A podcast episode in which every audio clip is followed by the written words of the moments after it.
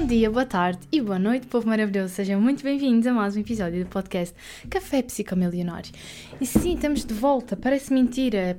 Parece que se passaram anos e anos desde que eu não ponho aqui os pés, desde que eu não falo com vocês, desde que eu não digo olá aqui. E eu estou muito feliz por estar de volta. Estou muito entusiasmada com esta nova fase da minha vida e juro por tudo que vou fazer os possíveis para nunca mais desaparecer quando uma fase da minha vida está menos boa. Porque é isso que eu faço. Eu não gosto de mostrar as partes fracas e por isso tendo a me esconder quando posso-vos mostrar que nem tudo é um mar de rosas e posso-vos mostrar perfeitamente os meus demónios, por assim dizer. Mas que importa é que estamos de volta e em garra. Eh, vai ser no vídeo na quarta-feira no canal do YouTube sobre tudo, tudo o que aconteceu, sobre todo o processo que eu tive uh, de voltar a estar bem comigo mesma e tudo isso.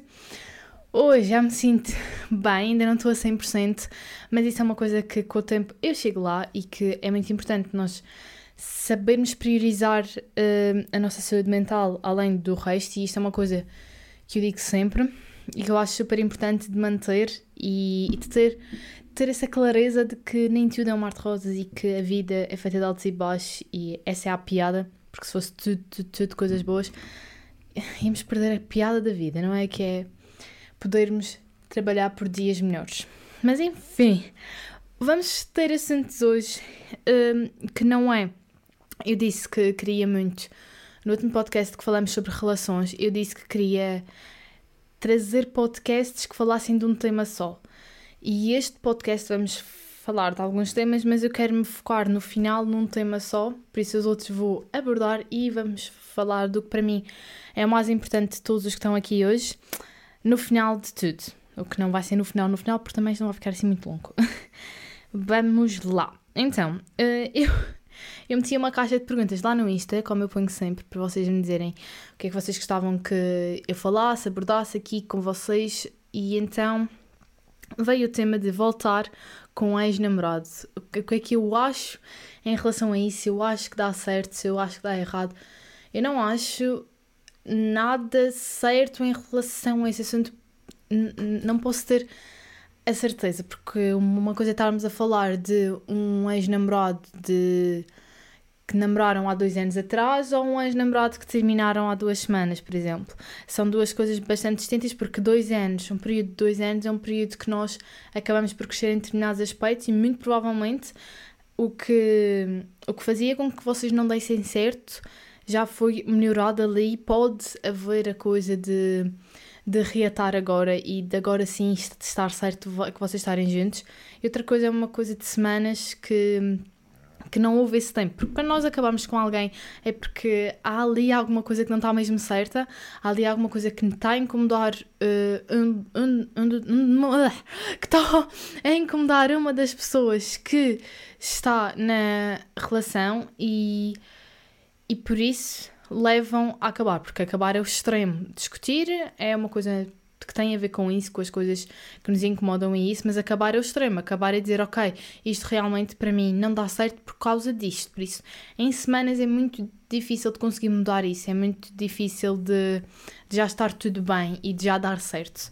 Mas é possível, como é óbvio, e se vocês se sentarem, se o casal se sentar, uh, pegarem papel e caneta e começarem então a escrever as coisas que incomodam é que no outro e acham que o outro pode melhorar e sempre concordarem que são coisas que sim podem ser melhoradas e adaptadas para a realidade da pessoa que estamos, se vale o sacrifício mudar aquilo em nós por causa de alguém, é preciso ver vários pontos e por isso é sim preciso ter uma conversa civilizada, porque acontece muitas vezes é nós querermos estar junto de alguém e essa pessoa ser apenas alguém que nos faz sentir seguro e muitas vezes isso não é suficiente. Muitas vezes não é só a pessoa fazer com que nós nos sintamos em casa e pronto, e é o, o amor de, da nossa vida. Ou, ou a típica frase que, que se diz do amar não chega, e isto é bem verdade, porque nós podemos amar muitas pessoas na nossa vida, mas só vamos conseguir realmente estar bem com uma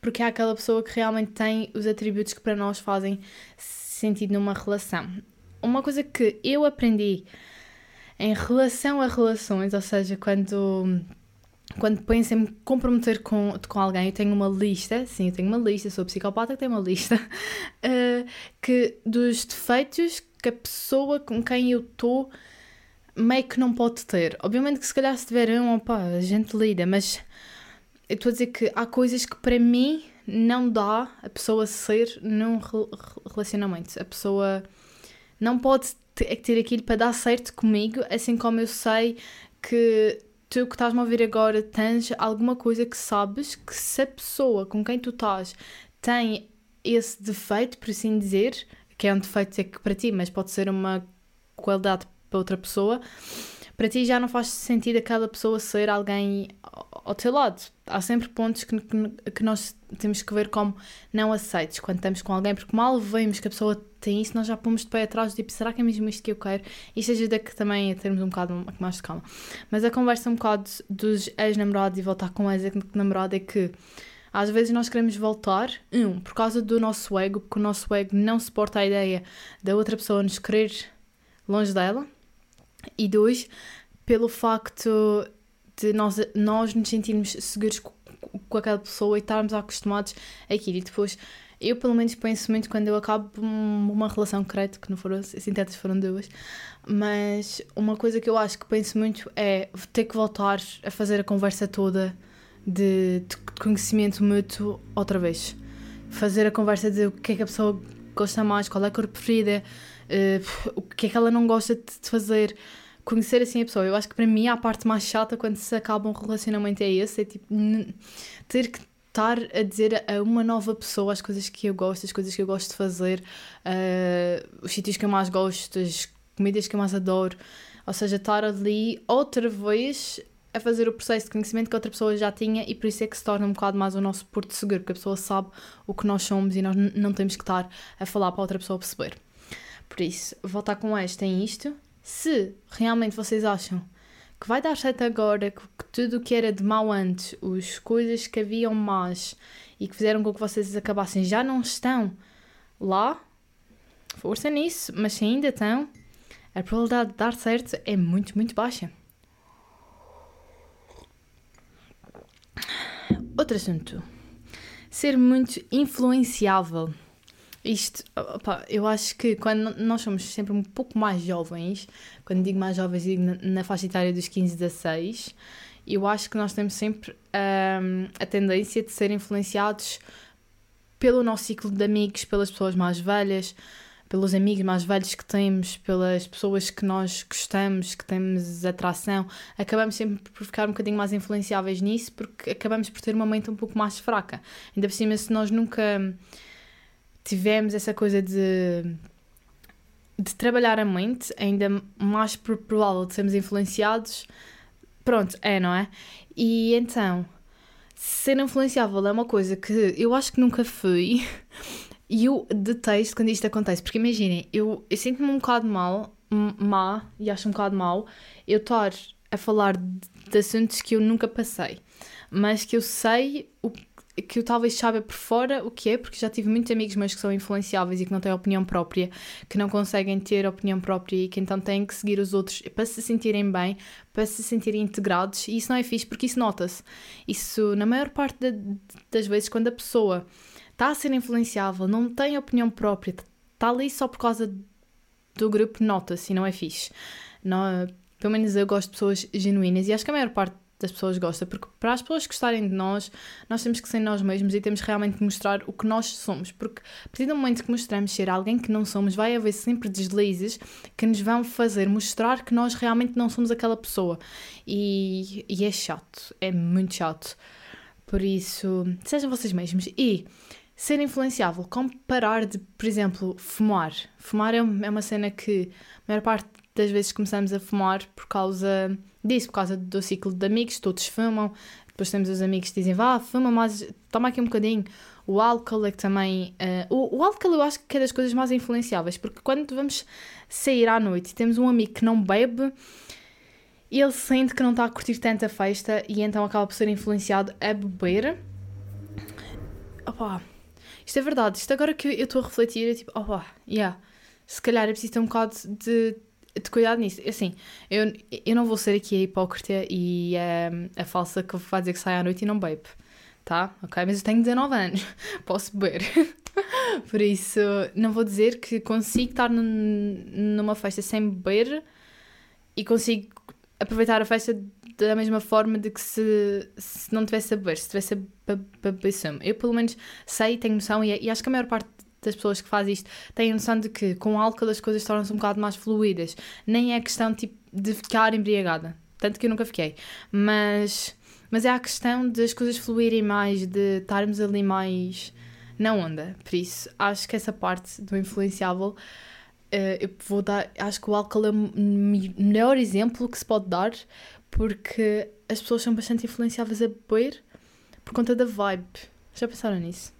Isso é uma coisa de cada um, isso é, é uma coisa de fortalecer a mente. Porque quando nós fortalecemos, para nós termos as, as nossas próprias opiniões e nós termos compromissos con, connosco mesmo, tipo, eu, eu sair uh, é uma. Eu tive que ver. Uh, eu sair em uma determinada noite e dizer a mim mesma hoje eu não vou beber e comprometer-me a não beber, independentemente de ser influenciado ou não. Isto já me aconteceu uma ou duas vezes de eu dizer hoje eu não bebo porque ou no dia a seguir eu tinha alguma coisa importante ou porque queria ir mais cedo para casa, alguma coisa assim. Um, então eu dizia, esta, esta noite eu não, eu não vou beber. E comprometia-me a isso. E isso é tudo um controle mental, que é, estamos a nos comprometer àquilo, por isso é aquilo que vamos fazer. E a parte de ser influenciada é muito isso. E como parar de ser uma pessoa facilmente uh, influenciada, eu ia muito pelas afirmações, de começar a entrar no subconsciente e começar a afirmar que não sou uma pessoa influenciável, que sou uma pessoa convicta das minhas atitudes e das minhas decisões. E também começava a fazer esse jogo com o meu cérebro de hoje eu comprometo-me a isto e então é isto que eu vou fazer. Porque quando nós comunicamos com o nosso cérebro assim e dizemos, olha, hoje vou-me comprometer a isto, o nosso cérebro literalmente leva aquilo a sério e ele faz com que nós nos lembramos sempre que prometemos aqui à nossa cabecinha que na, naquela noite, por exemplo, nós não vamos beber.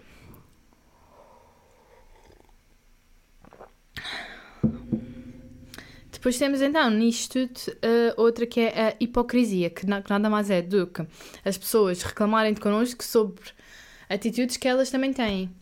E isto, e isto é, é uma coisa uh, bastante vivida. Eu acho que às vezes irrita-me o quão hipócritas, porque é por isso que eu muitas vezes não dou opiniões, muitas vezes não falo muito com as pessoas sobre a personalidade delas ou sobre alguma coisa que elas fizeram errado. É muito raro eu repreender alguém. Eu quando repreendo é porque realmente a pessoa tem que ouvir e está ali alguma coisa de errado, porque é muito raro eu repreender alguém.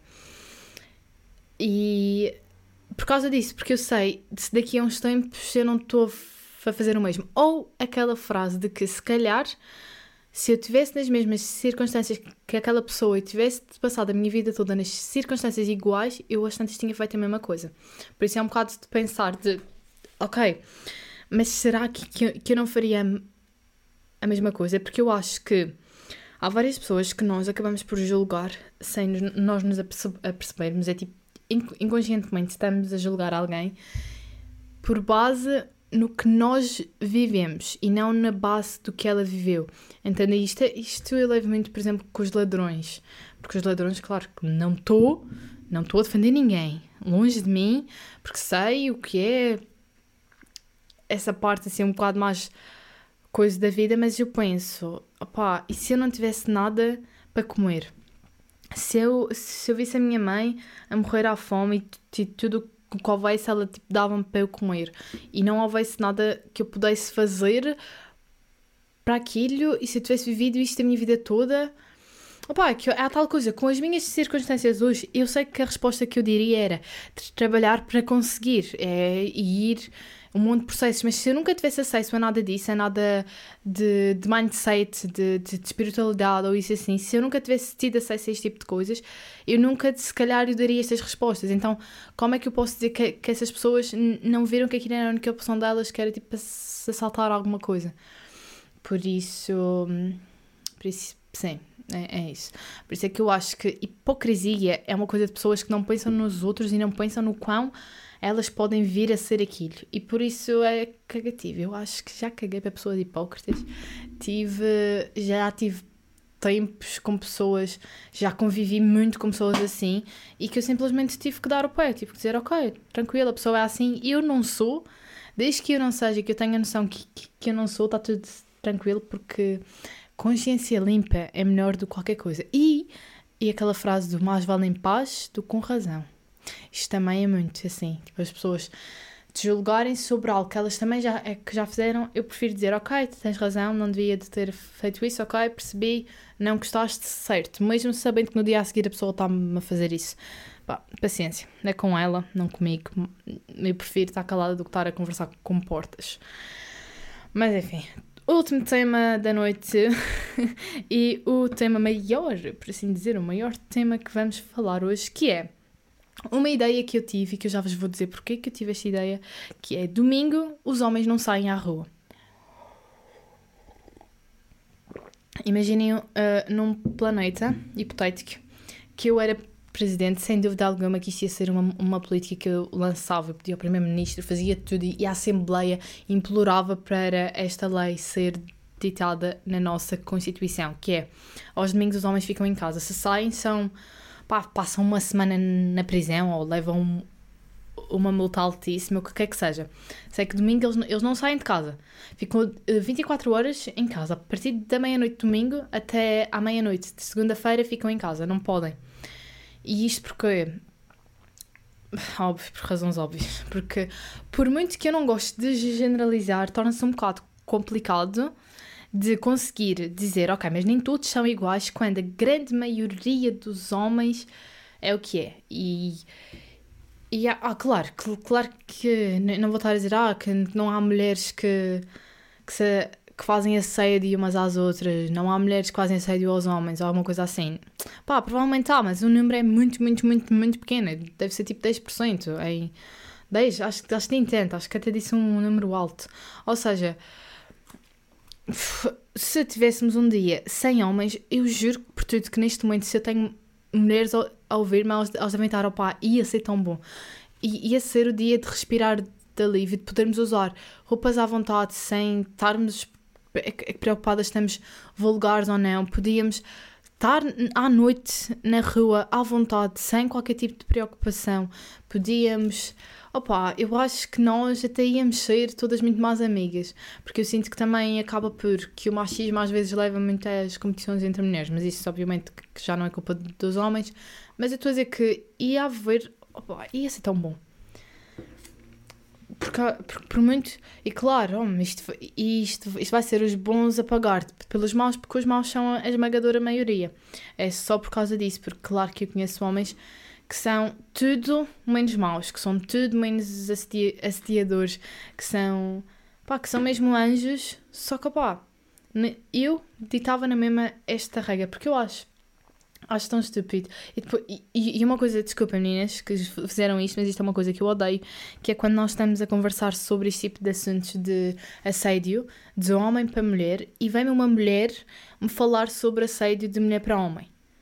Tipo, uma mulher vem dizer isso, sendo que, pronto, que nós, que, que, no, que, que, no planeta em que nós vivemos, em que, em que nós ainda somos vistas como uh, inferiores, como é que nós ainda conseguimos tipo, dizer, ah, mas olha, mas também há mulheres que fazem isso, tipo, ok, homens a dizer isso, ok, slate, yeah, acontece, é verdade, mas uma mulher a dizer isso a mim faz uma, uma grande impressão, pelo facto da quantidade de mulheres que são assediadas, porque neste momento eu estou a gravar este podcast e está a ser milhares de mulheres assediadas por homens na rua por, eh, por extremos que, que, que, eu vou, que eu nem vou citar nomes, é porque até há por membros de, da família, há de amigos, há de professores. Eu li histórias, a maior parte das histórias que eu li era de professora Luna. Como é que isto é possível? E eu fico do tipo, acho que a escola devia ser um, um calo seguro, devíamos estar em segurança.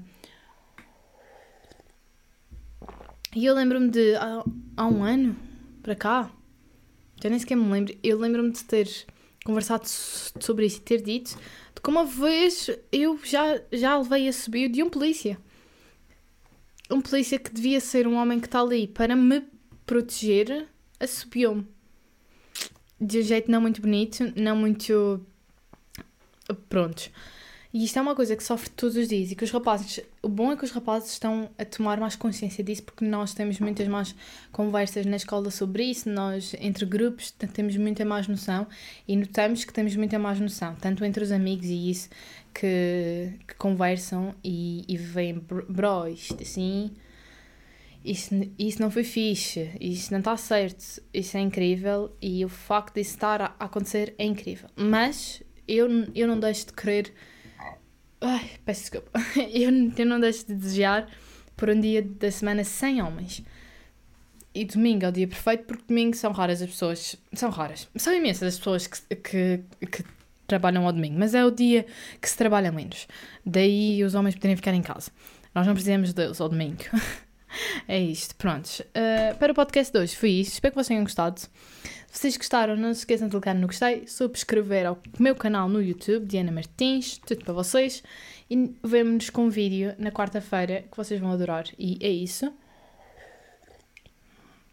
Até à próxima.